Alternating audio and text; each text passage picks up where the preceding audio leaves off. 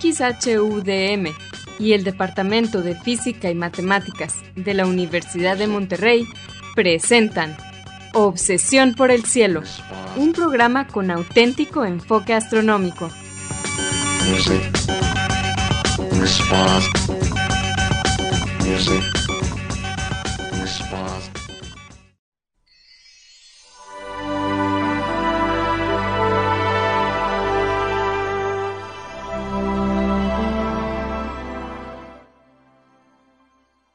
buenas tardes, sean todos bienvenidos a Obsesión por el Cielo, el único programa con enfoque astronómico y de exploración espacial en la ciudad de Monterrey en la República Mexicana. Un servidor, Pedro Valdezada, profesor adjunto de astronomía del Departamento de Física y Matemáticas en la Universidad de Monterrey, les desea la más cordial bienvenida a este programa, programa número 1041 de Obsesión por el Cielo con fecha del martes 14 de noviembre del año 2023. En este programa comentaremos y pondremos en perspectiva algunas de las noticias que se relacionan con el estudio del universo y con la exploración del espacio que se dieron a conocer en los últimos días.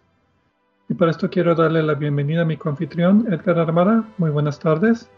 Hola Pedro, muy buenas tardes y buenas tardes a todos nuestros amigos, nuestro público que nos acompaña cada semana aquí en Obsesión por el Cielo. Gracias por estar de nuevo con nosotros.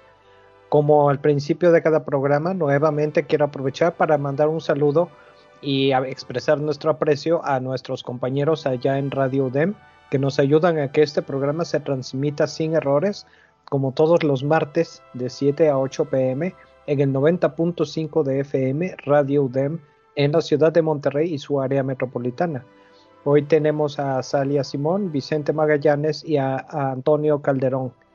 A ustedes tres y a todos los demás que no sabemos, no hemos mencionado hoy, ustedes saben quiénes son, nuestro aprecio y nuestro agradecimiento por todos estos años de estarnos apoyando siempre. Les recordamos que se pueden comunicar con nosotros. El correo electrónico es obsesiónporelcielo.gmail.com Obsesión por el cielo es como siempre en minúsculas sin acentos ni espacios. También nos pueden dejar preguntas, comentarios y sugerencias en la página de Facebook que tenemos, que se llama Obsesión por el Cielo, o en la cuenta de Twitter de arroba o por el cielo. Si quieren escuchar programas anteriores, lo pueden hacer también, esta vez visitando la página de internet de obsesiónporelcielo.net. Ahí van a encontrar las ligas de cada programa que se almacena en formato de podcast y que se distribuye gratuitamente a través de nuestro sitio de hospedaje de podcast de Podbean. También en obsesiónporelcielo.net van a encontrar cuatro audios que se titulan Un paseo por el cielo. Este fue un proyecto patrocinado por la Unión Astronómica Internacional y consiste de una serie de audios en español que describen las constelaciones, sus mitologías y los objetos de interés que encontramos en ellas. Son cuatro, uno para cada estación del año. Bien, Edgar, ¿cuáles son las noticias para esta semana? Pues hoy, Pedro, vamos a platicar sobre todo, bueno, en nuestros dos temas principales de una extraña galaxia oscura. Ahora vamos a platicar de qué se trata esto y los problemas que esto representa para nuestra concepción de la materia oscura. Después vamos a platicar en la última, en la siguiente parte del programa, de un super, un agujero negro supermasivo, como los que se de las galaxias que conocemos hoy en día, pero da la casualidad de que este se formó en una etapa muy temprana del universo, y esto es extraño. Muy bien, pero como siempre vamos a comenzar el programa con la sección Explorando las estrellas con Loni Pacheco. En esta sección, Loni, que es el anfitrión del canal de YouTube de Cielos Despejados, nos platica sobre los eventos astronómicos más vistosos que observaremos en el cielo esta siguiente semana. Adelante, Loni.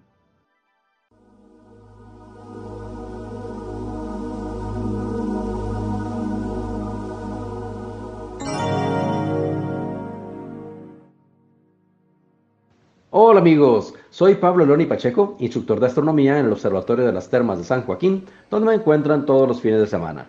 También soy conductor del canal de YouTube Cielos Despejados, tu canal de ciencia y astronomía en español. Bienvenidos a este espacio dedicado a los eventos celestes venideros.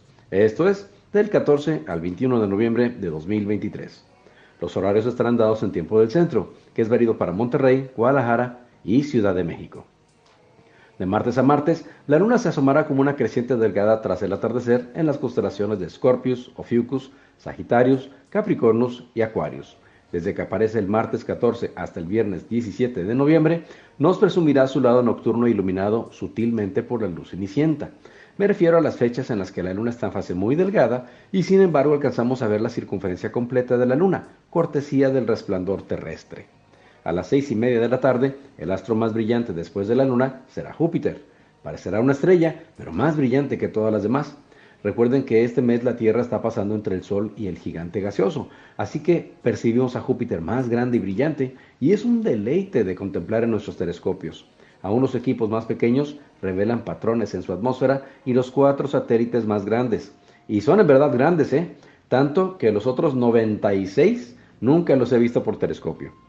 De los galileanos, los más grandes, tres de ellos, Io, Ganímedes y Calisto, son más grandes que nuestra luna.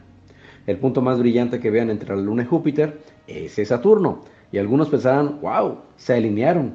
Pero no, el Sol, la Luna y los planetas los veremos repartidos siempre en el cielo a lo largo de una franja imaginaria, donde dominan las constelaciones del zodiaco.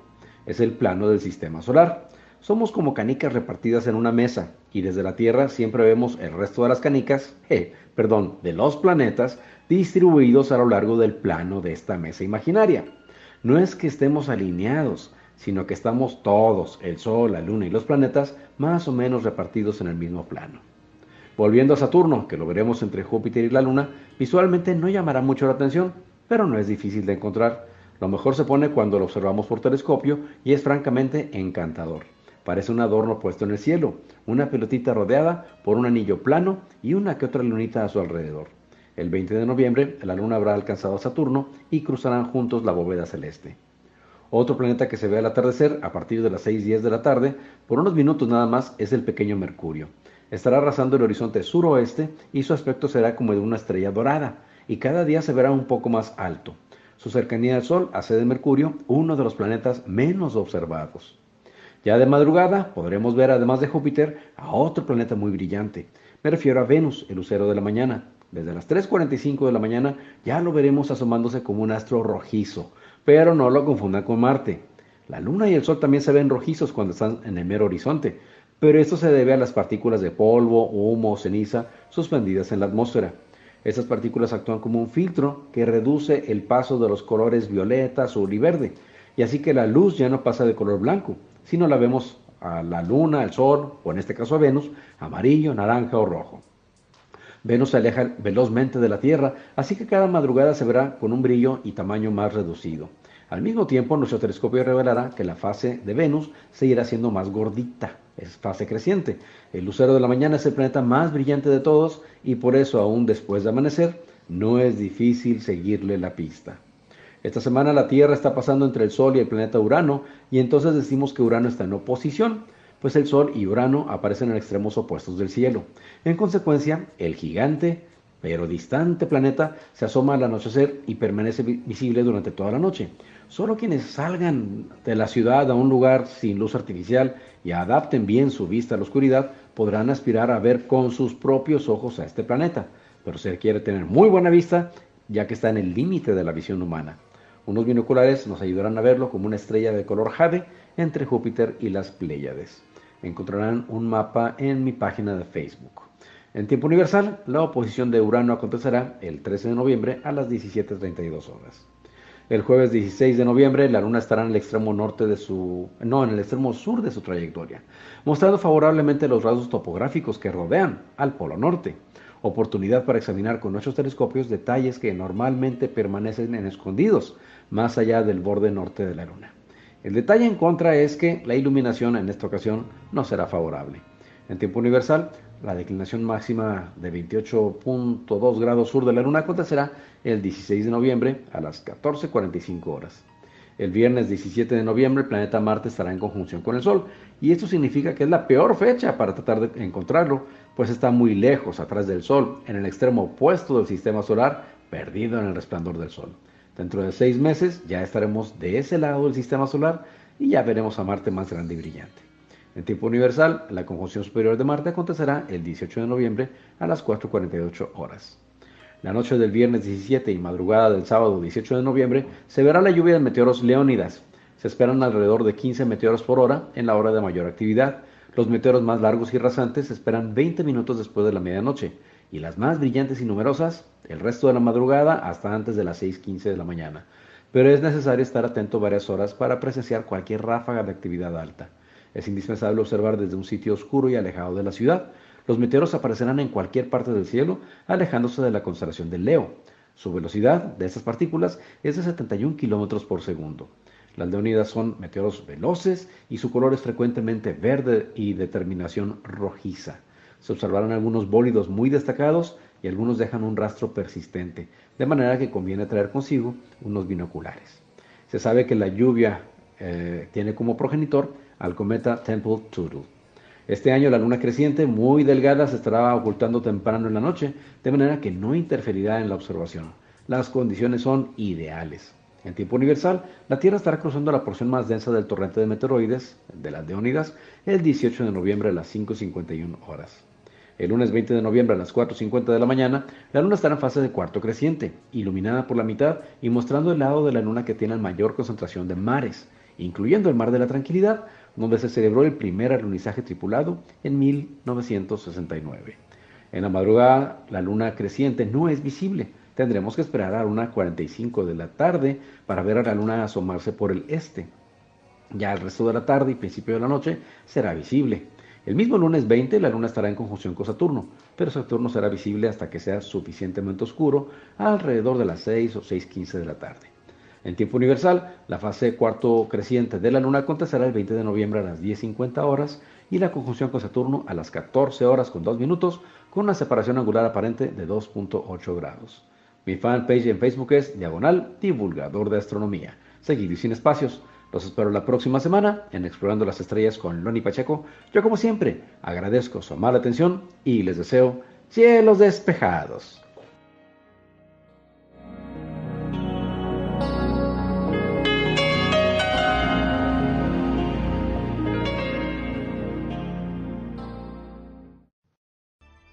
Muchas gracias, Loni, por tus efemérides astronómicas semanales, como siempre. Pues bueno, en esta primera parte del programa siempre hacemos una mini noticia acerca de algún evento interesante que sucedió la semana pasada. Y en este caso fue acerca del sobrevuelo del asteroide Dinkenich por la nave espacial Lucy, que va a una misión de explorar 11 asteroides. Eh, es creo que así se pronuncia, significa tú eres maravilloso en Amharic, que es la lengua de Etiopía. Y es un asteroide del cinturón principal. El número es el 152.830. Y es la primera, pues, el eh, primer objetivo de la misión espacial Lucy, que va a explorar los asteroides troyanos en el 2027, que ahora poco a poco está alargando su órbita hasta llegar a la órbita de Júpiter. Y este es el primer asteroide que estudia para, pues básicamente calibrar los instrumentos. Y resulta que nos dio una sorpresa. No solamente el asteroide es doble, o sea, son dos rocas, una grande y una chiquita, sino que las rocas chiquitas son en realidad dos rocas más chiquitas que están en contacto. Es un, asteroide doble binario y pues resultó una completa sorpresa esta imagen del asteroide Dinkelnich. Sí, y efectivamente eh, no es tan ya tan sorprendente el encontrar que un asteroide tiene una luna. Yo recuerdo cuando eh, hubo un poco de interés y curiosidad, no tanto sorpresa, la primera vez que se observó algo de esto, eh, un asteroide con una, una, lunita, pero después pues ya encontramos más y vimos que no era algo tan extraño y realmente era algo que se nos hubiera podido ocurrir. Lo interesante es que cuando Lucy se estaba acercando, perdón, alejándose del asteroide, la eh, cámara de larga distancia eh, tomó una imagen en la que se ve que la Luna en realidad son dos eh, mini asteroides de contacto, uno pegado al otro. Es posible que sea en realidad una sola pieza, pero con un, cuello donde se ahorca y como que es más delgado. Depende de la iluminación y es un poco difícil decirlo. Pero no deja de ser un, objeto interesante porque no es un, es un asteroide doble, no, es un asteroide triple tampoco. Yo lo escribo en dos y medio. El sobrevuelo fue en noviembre primero y como decía era para probar los sistemas de rastreo y navegación automáticos. Y también encontró que el asteroide tiene un diámetro de 790 metros, el principal y la lunita unos 220 metros nada más. Y se parecen mucho al asteroide Bennu y al asteroide Ryugu que acaban de regresar muestras de ambos asteroides, en el sentido de que son nada más montañas de escombros, no son objetos monolíticos, como se pensaba que antes eran todos los asteroides, ahora parece que casi todos los asteroides son más bien montañas de escombro, mmm, digamos, no muy fuertemente atraídas por su propia gravedad. Y cada vez que veo asteroides de este tipo, me recuerdo de una observación que yo hice hace varios años, eh, donde eh, eh, era una ocultación de un asteroide ocultando una estrella y aparentemente el asteroide tenía una luna porque fue una ocultación doble. ahora me sorprende no haber visto más ocultaciones dobles, ¿no? Porque hay muchos asteroides que resulta que tienen una lunita por ahí, ¿no? Sí, y como decía, este es el primero de 11 asteroides que la misión Lucy va a estudiar. Uh, y la misión Lucy fue nombrada por los restos de un ancestro humano de 3.2 millones de años de antigüedad que fue encontrada en Etiopía, allá en los 70 aproximadamente. Y el siguiente encuentro va a ser con el asteroide 52246 Donald, Johan Donald Johansson en el 2025 pero antes va a tener una asistencia gravitacional, un paso cercano por la Tierra en el 2024 para hacer la órbita pues un poquito más alargada. Como decía, la idea es llegar a la órbita de, Júpiter donde están los asteroides troyanos. Estos asteroides están más o menos en la misma órbita que Júpiter, pero 60 grados adelante o 60 grados atrás. Y la misión va a estudiar de, ambos lados, va a estudiar varios asteroides ya identificados. Curiosamente, en este caso, volviendo al nombre de la misión Lucy, eh, los descubridores del, fósil del Australopithecus en, Sudáfrica, si mal no recuerdo, o en África eh, de, eh, en Etiopía. en Etiopía, ok, Etiopía. estaban escuchando, cuando estaban trabajando en el fósil, estaban escuchando la canción Lucy en el cielo con diamantes de los Beatles. Eh, que me gusta Lucy en el cielo, pues porque somos astrónomos y nos interesa el cielo. La cosa es que como no se les ocurre otra cosa, nombraron al fósil este Lucy. Eh, y ahora pues en la tercera, el tercero de la cadena está nombrando eh, por ese descubrimiento a la, a la, misión Lucy, ¿no? Entonces es, es interesante porque es una cadenita de nombres y pues se me hace un dato curioso, ¿no? Sí, hasta el mismo logotipo de la misión Lucy tiene un pequeño diamante para hacerle honor a la canción. Bueno, vamos a una pausa y regresamos con la primera noticia acerca de galaxias, pues muy débiles, casi inexistentes, que se, que se han llamado galaxias fantasmales o galaxias oscuras. Vamos a hablar acerca de una más que acaban de encontrar.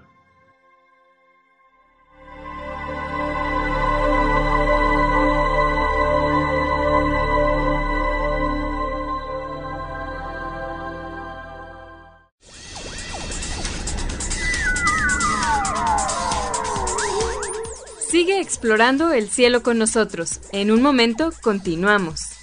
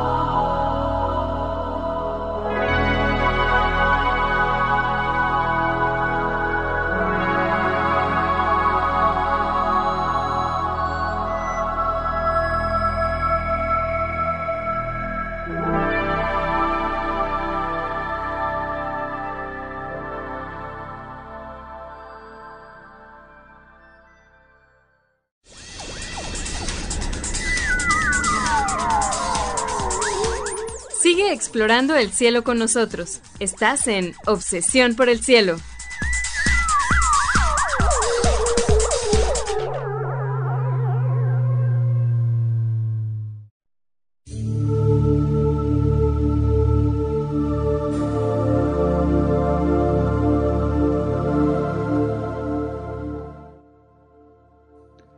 Regresamos a Obsesión por el Cielo con las noticias de esta semana. Un servidor, Pedro Valdés y Edgar Almada.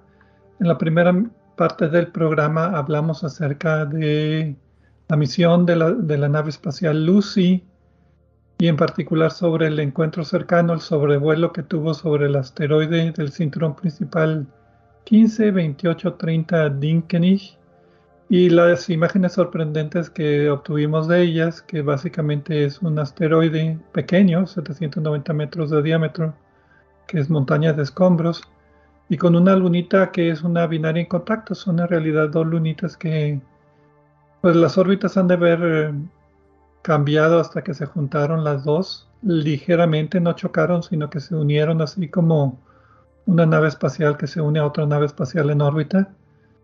Y pues bueno, a ver cómo se le hacen los teóricos para tratar de ver cómo puede ser posible esta configuración de asteroides.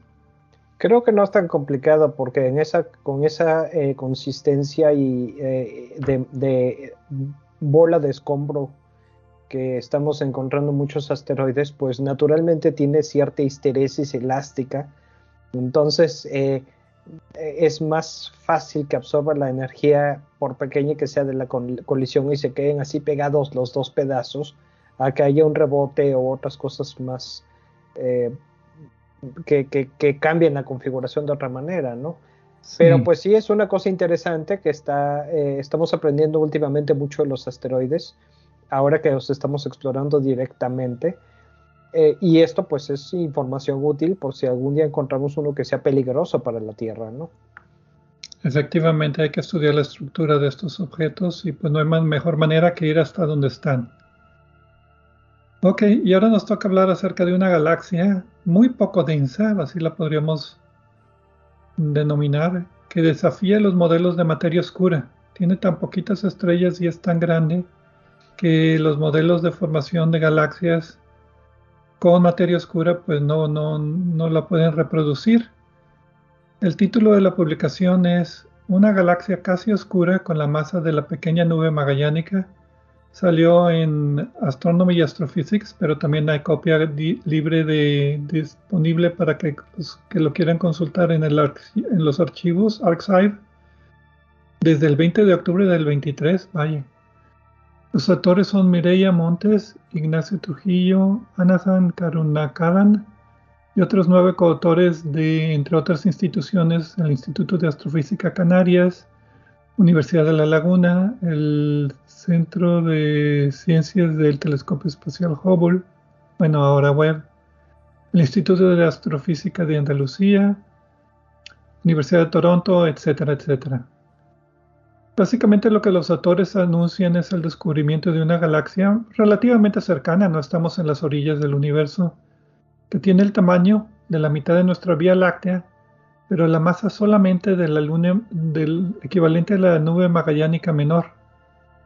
Entonces esta galaxia es tan poco densa que es casi invisible para detección. Batallaron mucho para poderla observar y sacar sus parámetros y como decía, reta los modelos de formación de galaxias y limita la naturaleza de la materia oscura. ¿Qué podrá causar este tipo de galaxias? Eh, pues sí, eh, y esto de una galaxia oscura es un concepto interesante porque existen las galaxias con brillos de con, la, con un brillo superficial muy bajo. Eh, básicamente. Este, este está más abajo que esas. Exactamente.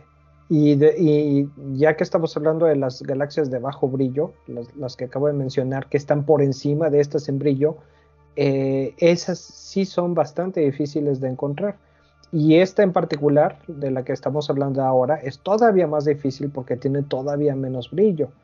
Y se están encontrando muchos eh, eh, objetos de este tipo o similares pero también varias de ellas, varias de ellas tienen estructuras diferentes y aparentemente historias diferentes.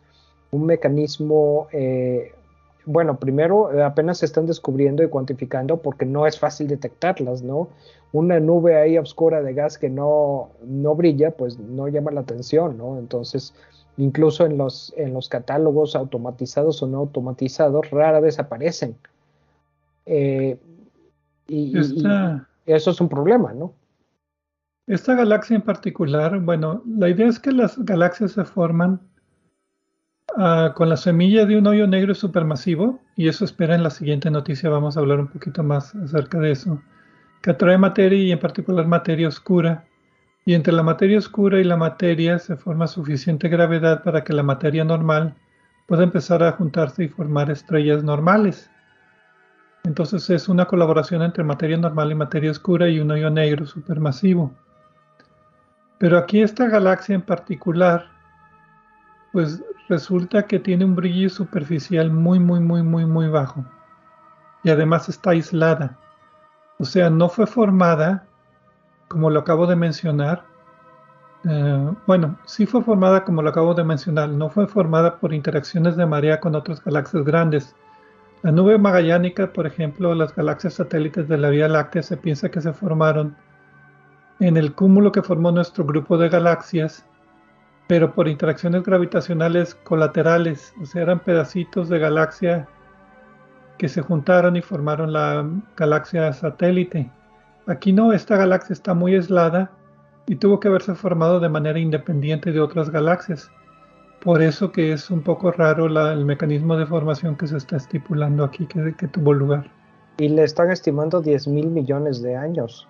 Entonces es un tiempo largo para estar realmente aislada de interacción con otras galaxias, pero no hay ningún motivo realmente por el que esto no pudiera, no ser posible, ¿no?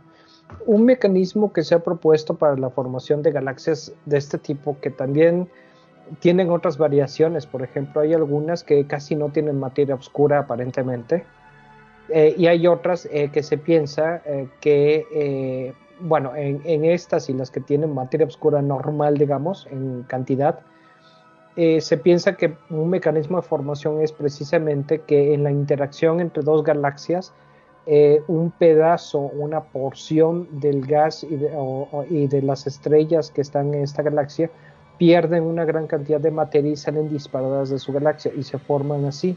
También se piensa que por un mecanismo similar pueden perder su materia oscura y quedar con, casi con, exclusivamente con materia normal o materia bariónica. Pero en este caso, aparentemente, ni una cosa ni la otra, sino es una galaxia parecida, aunque más oscura a otras observadas, pero que ha estado al parecer aislada por 10 mil millones de años, que es una porción muy grande de la historia del universo.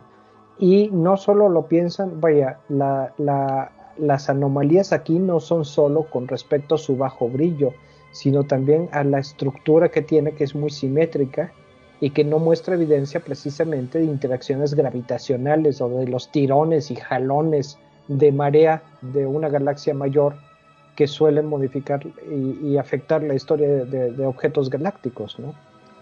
Y bueno, ¿cómo la estudiaron? Básicamente la descubrieron en un proyecto de buscar galaxias de este tipo, básicamente. Y después la estudiaron un poco más detalle con un radiotelescopio, el radiotelescopio de Green Bank en los Estados Unidos, que tiene 100 metros de diámetro.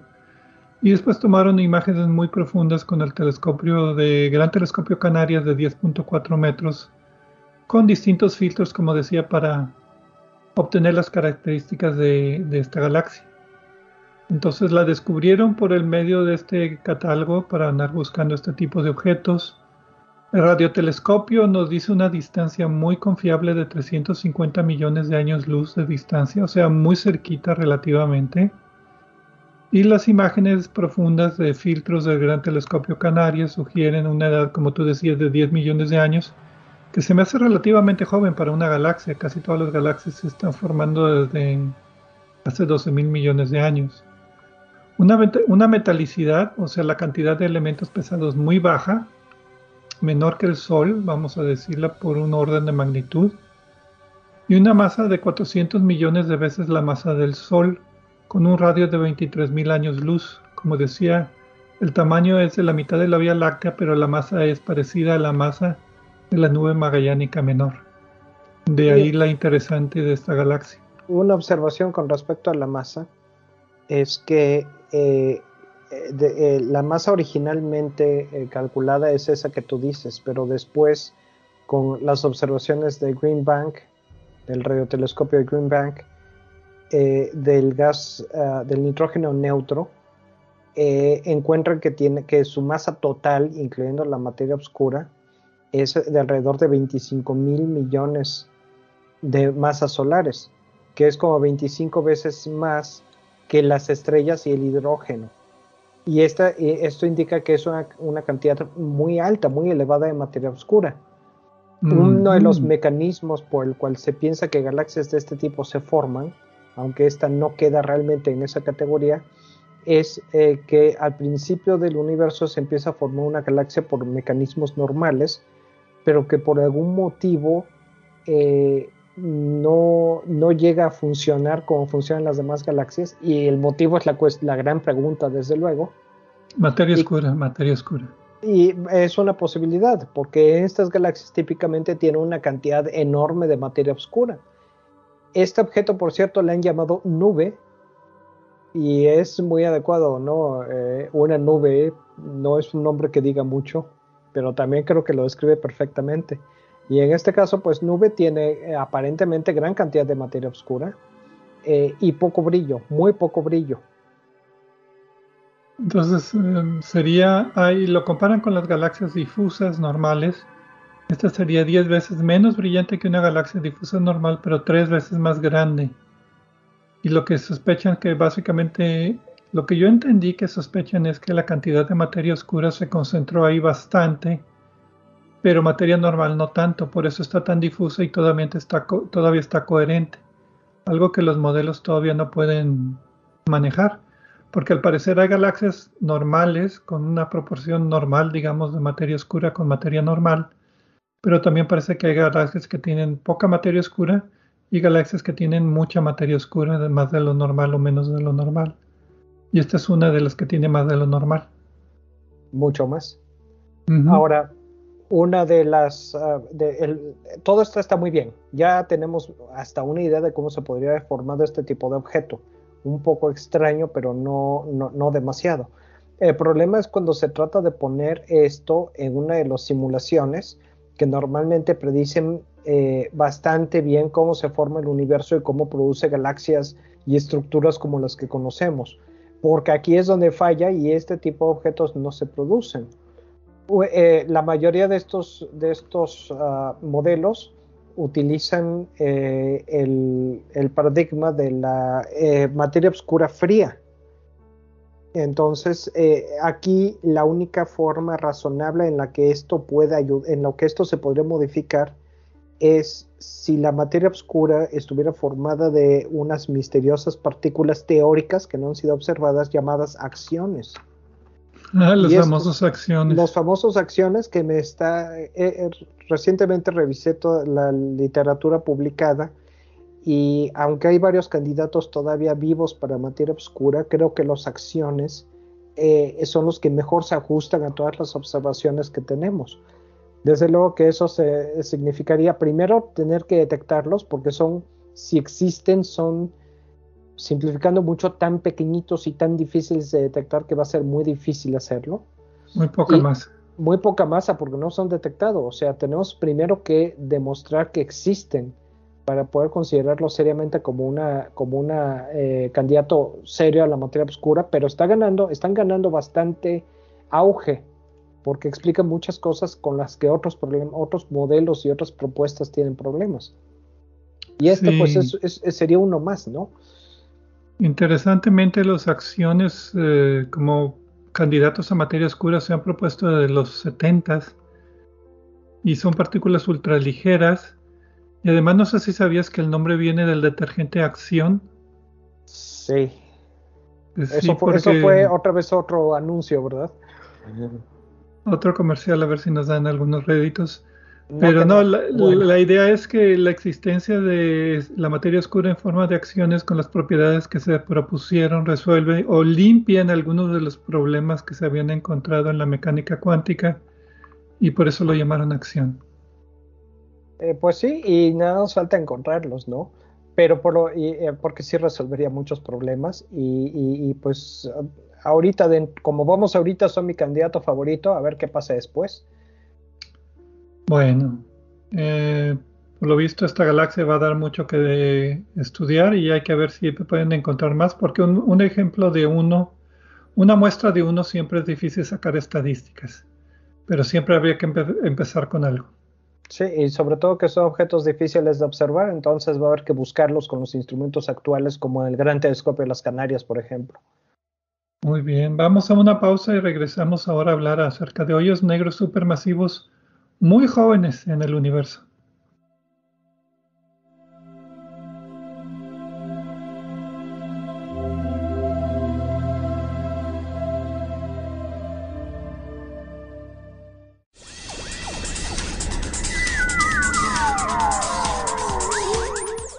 Explorando el cielo con nosotros. En un momento continuamos.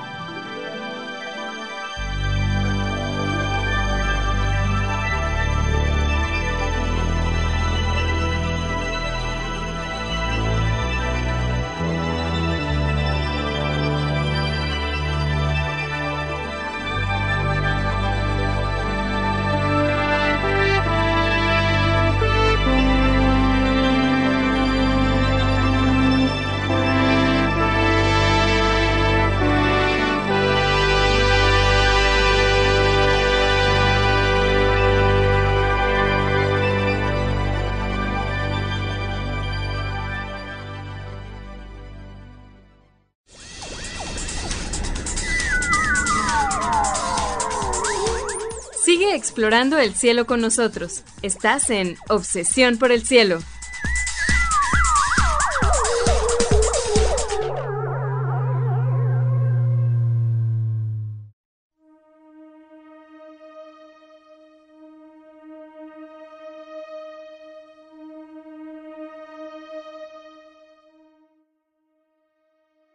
Regresamos a Obsesión por el Cielo con las noticias astronómicas de esta semana. Edgar Armada y un servidor, Pedro Valdés, en la primera parte del programa, vimos una imagen muy bonita que tomó la nave espacial, la misión espacial Lucy, del asteroide Dinkenich, el primer asteroide visitado por esta misión que va a visitar 11 asteroides en un intervalo de 12 años, principalmente asteroides troyanos en la órbita de Júpiter. Los va a estudiar con mucho, bueno, no con mucho cuidado, casi todos son puros sobrevuelos, va de uno a otro pero resultó muy interesante la imagen porque es un asteroide doble y la lunita es a su vez binaria en contacto, o sea, son dos piedras que están tocándose. Bueno, piedras tampoco es una definición correcta porque son montañas de escombros, tales como los asteroides Bennu y Ryugu. Y también tuvimos las efemérides astronómicas de Loni Pacheco. Y en la segunda parte hablamos acerca de una galaxia muy tenue que al parecer tiene mucha materia oscura, que desafía los modelos de, la materia oscura y también los modelos de formación de galaxias por la pues poca densidad de estrellas que tiene, muy muy grande la galaxia, muy pocas estrellas, muy poca masa normal. Y pues bueno, los mecanismos de formación también son un misterio. Y ahora pues vamos a ver un estudio que identifica un hoyo negro, el hoyo negro supermasivo más lejano encontrado hasta la fecha, pero primero nos vas a dar el comercial de Punto Focal. Sí, claro, Pedro. Punto Focal es nuestro programa solo disponible en podcast, en donde es un programa que sale cada mes, el primero de cada mes. Eh, en este programa, eh, nosotros, eh, y en compañía con el doctor Gerardo Ramón Fox, comentamos, como en una plática de sobremesa, algunos de los temas astronómicos que nos parecen interesantes eh, está solo disponible en podcast porque eh, como queremos que sea una plática más ah, pausada, lo hacemos, como digo, en formato de una plática de sobremesa. Eh, dura hora y media, pero si les interesan a ustedes estos temas, el programa está disponible el primero de cada mes en las plataformas en las que distribuimos el podcast de este programa. Se los recomendamos mucho. ¿Cuál fue el último tema que cubrimos, Pedro? La espectroscopía en la astronomía. Así es, una de las herramientas más valiosas y útiles en la astronomía y la pues la exploramos con bastante detalle, la verdad, me gustó mucho ese programa. Y bueno, regresando a este programa, esta vez vamos a mencionar dos artículos con autores eh, pues combinados. El primero es, se titula Evidencia para un origen de semilla pesada para hoyos negros supermasivos tempranos de un quasar de rayos X a z igual a 10. Z es la distancia, es una forma de medir distancia. Salió el 6 de noviembre en Nature Astronomy y los autores son Akos Bordan, Andy Goulding, Priyambada Natarajan y otros nueve coautores principalmente de la Universidad de Princeton, de Yale y del Centro para Astrofísica de Harvard Smithsoniano. Y el segundo artículo es Descubriendo, todo eso en mayúsculas, o sea, es algún acrónimo que ni me molesté en buscarlo.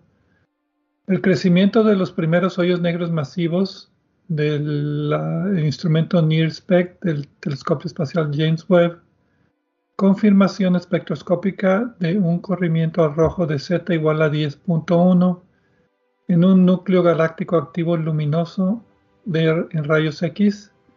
Este salió en Astrophysical Journal Letters el 22 de septiembre de este año.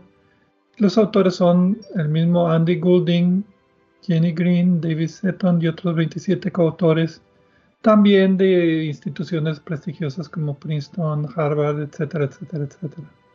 Y este artículo me gusta el título porque parece que están poniendo las cosas en clave para decir algo que se podría decir de una manera mucho más simple, pero no sería el lenguaje exacto, así que no, no está mal el título. Básicamente lo que los autores hacen en resumen es anunciar el descubrimiento de un hoyo negro supermasivo en una galaxia de solamente 470 millones de años de edad, o sea que está 470 millones de años después de la formación del Big Bang y esta galaxia, bueno, este hoyo negro tiene las características tales que apoyan la idea que los hoyos negros supermasivos se forman ya pesados, o sea, la semilla que los, que los, que los forma ya tiene miles o millones de veces la masa del Sol y no es la acumulación de hoyos negros estelares, que son los normales que se producen en las explosiones de supernova, que tiene a lo más algunas decenas de masas solares. La cosa es, eh, desde el principio, los agujeros negros supermasivos clásicamente son los que se encuentran en el centro de, las galaxias y que tienen eh, cientos de masas eh, solares en la cantidad total de masa. Y al decir cientos, ese es un mínimo, puede ser miles o millones o incluso miles de millones de veces la masa de nuestro Sol en las galaxias más grandes. Eh, y la teoría de su formación es donde hay cierta diferencia porque una de las propuestas es que efectivamente se forman directamente sin pasar por una etapa estelar, o sea que no se trata de una estrella que se formó antes. Una de las teorías más eh, que discrepan con esto es precisamente que sí se forman de objetos estelares, pero que estos se combinan para formar objetos de estas masas. Eh, yo digo que una teoría no necesariamente excluye a la otra, pero mi opinión siempre ha sido que necesariamente debe de haber agujeros negros supermasivos que no se formaron eh, pasando por etapa de estrella. Desde luego que sí los más pequeños sí podrían caer en esta categoría. Los más grandes necesitarían combinar varios objetos de masa estelar que varios objetos eh, varios agujeros negros terminan combinándose eh, para formar estos agujeros negros supermasivos. Ahora, hay que decir que con el telescopio, los telescopios de ondas eh, gravitacionales, sí hemos observado combinaciones de agujeros negros, pero al mismo tiempo, en este caso, la época tan remota en la que está, en la que ya existía este agujero negro, nos dice que no se pudo, no pudo haber dado tiempo a que se formara a partir de una estrella o a partir de objetos estelares. Esa es la clave, o sea, estos objetos son tan masivos en una edad del universo tan joven que simplemente la escala de tiempo de formación de estrellas, aunque sean muy masivas, y de explosiones de supernova y después de que los hoyos negros se acerquen y se combinen para formar un hoyo negro de millones de veces la masa del Sol, pues simplemente no hay suficiente tiempo. Pero por eso está saliendo esta idea de que la semilla de los hoyos negros supermasivos en los centros de galaxias ya nacieron masivas de miles de mil, no millones, pero sí mil, por lo, por lo menos cientos de miles de veces la masa del Sol. Y el mecanismo está todavía por verse. Eh, o la combinación de mecanismos, porque una de las pues propuestas. una, vez, una vez que lo juntas, puedes darle objetos, em, hoyos negros normales y los sigues alimentando, ya tienes suficiente tiempo. El problema aquí es que no hubo suficiente tiempo, aparentemente. Bueno, una vez que ya tienes la semilla. Ah, ok. Eh, hay que mencionar, hay que mencionar aquí, Pedro, el límite de Eddington. Es básicamente eh, una eh, consideración teórica nombrada por su autor, Arthur Eddington, que nos dice qué tan rápido puede crecer un agujero negro. Y a primera, en, de primera, en primera instancia podemos pensar que un agujero negro puede crecer tan rápido como querramos. Nada más le mandamos materia y agarra lo que sea. Y de hecho esto sí puede ser si la materia la mandamos en el camino correcto y en la dirección correcta para que entre directo al agujero negro. Eso es lo que se llama eh, crecimiento eh, super Eddington o algo, algo similar, no recuerdo el término. Pero normalmente los mecanismos por los cuales se piensa que el agujero negro va eh, acumulando materia que, entra en un disco de acreción, el problema aquí es que también esta materia, cuando está cayendo se calienta y esa energía pues tiende a empujar hacia afuera las cosas. Entonces frena la velocidad a la que, el agujero negro se, se eh, puede crecer. Eh, y, esto, y esto viene a colación porque así es como determinan la masa de este agujero negro supermasivo, asumiendo el límite de Eddington, o sea que no lo sobrepasa. Y esto es, o sea, lo que hacen es, eh, lo que hicieron es hacer observaciones con el telescopio de rayos X Chandra. Estaba leyendo que fueron dos semanas de observación continua de este objeto. Que yo, yo, creo que es un récord para el Chandra. Y después observaciones visibles con el telescopio espacial James Webb. Este objeto se llama UHZ-1 se encuentra a 13.200 millones de años luz de distancia, o sea, lo que es 3% la edad del universo, 470 millones de años después del Big Bang, pero está amplificado gravitacionalmente por un factor de 4 por un cúmulo de galaxias que está a 3.500 millones de años luz de la Tierra, que se llama Abel 2744. Entonces, con el telescopio espacial James Webb tomaron imágenes y tomaron espectros del espectro obtienen el corrimiento rojo, o sea, el valor de z de 10.1, o sea, la distancia de donde está. Y de Chandra detectan los rayos X y entonces asumiendo el límite de Eddington dicen estos rayos X pueden ser producidos por un hoyo negro supermasivo alimentándose al máximo de ¿cuánto era? 10 mil, no 100 mil millones, 100 mil 100.000 veces la masa del Sol. O sea, no son millones de veces la masa del Sol, pero es una semilla de agujero negro de 100.000 veces la masa del Sol.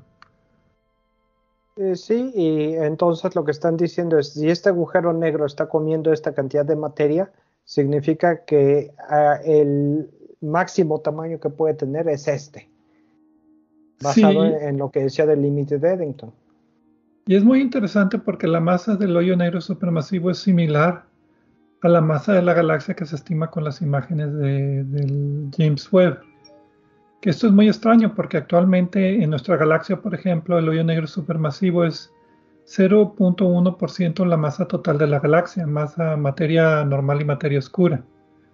O sea, durante la evolución de la galaxia del hoyo negro, la semilla del hoyo negro sí se hace más masiva, pero la galaxia crece en masa con mayor rapidez. Aquí estamos viendo una galaxia que es tan joven que la, semilla del hoyo negro supermasivo es más o menos igual a la masa de la galaxia. Que eso es en sí muy interesante. Sí, porque es, es un cuadro de la película que no teníamos. Cuando observamos eh, la formación de galaxias en el universo primitivo, a fuerzas forzosamente, inevitablemente, no hay de otra, observamos un momento, un cuadro de la película, porque son escalas de mucho tiempo en, términos humanos. Entonces, las imágenes que vemos es nada más es instante. Y en este caso estamos teniendo un instante, por eso digo, un cuadro de la película que no se había visto antes, en el cual si encontramos otros objetos similares, la conclusión lógica sería que una etapa del nacimiento de las galaxias es que el agujero negro eh, tiene por lo menos la mitad de la masa y después va acumulando más masa la galaxia. Digamos que es una de las eh, primeras etapas de cómo se forma una galaxia que no había sido observado antes. Sí, y la conclusión principal de todo esto es que la evidencia apoya un modelo de hoyo negro supermasivo formado ya pesado y no de hoyos negros estelares en ese sentido. Ah, no, perdón. Ah, fíjate, no, no, acá voy a hacer una corrección. Dije que el hoyo negro lo están observando de 100 mil veces, veces la masa del Sol. No, esa es la semilla que ellos dicen que se forma el hoyo negro de esa masa y no de hoyos negros de masa estelar de 10 a 100 masas solares, que serían las explosiones de supernova. Ok, yo también voy a hacer una corrección. Por eso es que hace rato decía que con el telescopio, con las observaciones del radiotelescopio sacaron la masa que tiene actualmente. De 10 a 100 millones de veces la masa del Sol. Correcto. Asumiendo que devora materia al límite de Eddington, ¿verdad? Que es lo máximo que puede hacer. Sí, y es lo mejor que se puede lograr con el lente gravitacional y todo, ¿no? Pero me parece una buena aproximación, porque es la única también. Bueno, pues sí. Aunque hemos visto también artículos donde proponen que el límite de Eddington no se respeta todo el tiempo, porque a fin de cuentas lo que están midiendo es una emisión de rayos X, una cantidad de rayos X que emite, y están asumiendo todo lo demás, o sea, no tienen detalles de observación para hacer un modelo y están nada más asumiendo, digamos, lo estándar.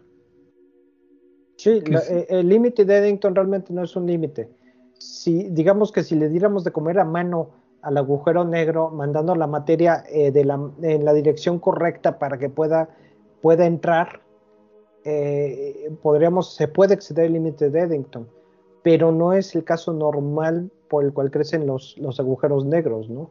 Y además hay controversia de si los agujeros negros se alimentan lentamente. ¿Te acuerdas de artículos que han dicho que es un disco de acreción? y también de agujeros negros que se alimentan a muy alta eficiencia, muy rápido. Entonces hay modelos de ambos lados. Aquí habría que ver qué modelo es en específico. Y como en otras ocasiones, eh, buscar y encontrar más objetos parecidos a estos.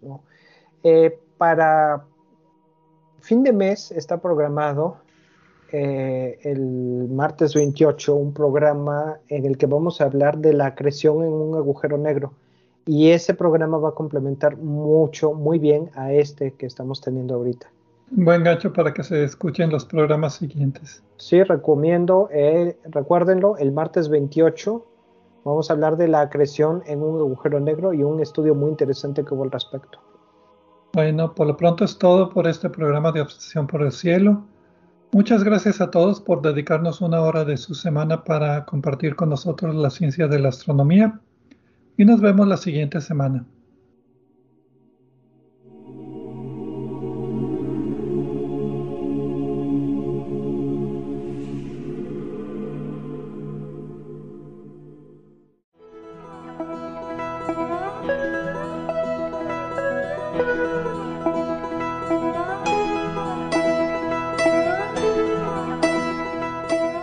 Les recordamos que a través de nuestra página en Facebook de Obsesión por el Cielo, pueden encontrar vínculos a sitios con más información sobre el programa de cada semana. También pueden sugerir temas, hacernos preguntas de astronomía y encontrar los podcasts de cada programa. Gracias por acompañarnos en una edición más de Obsesión por el Cielo.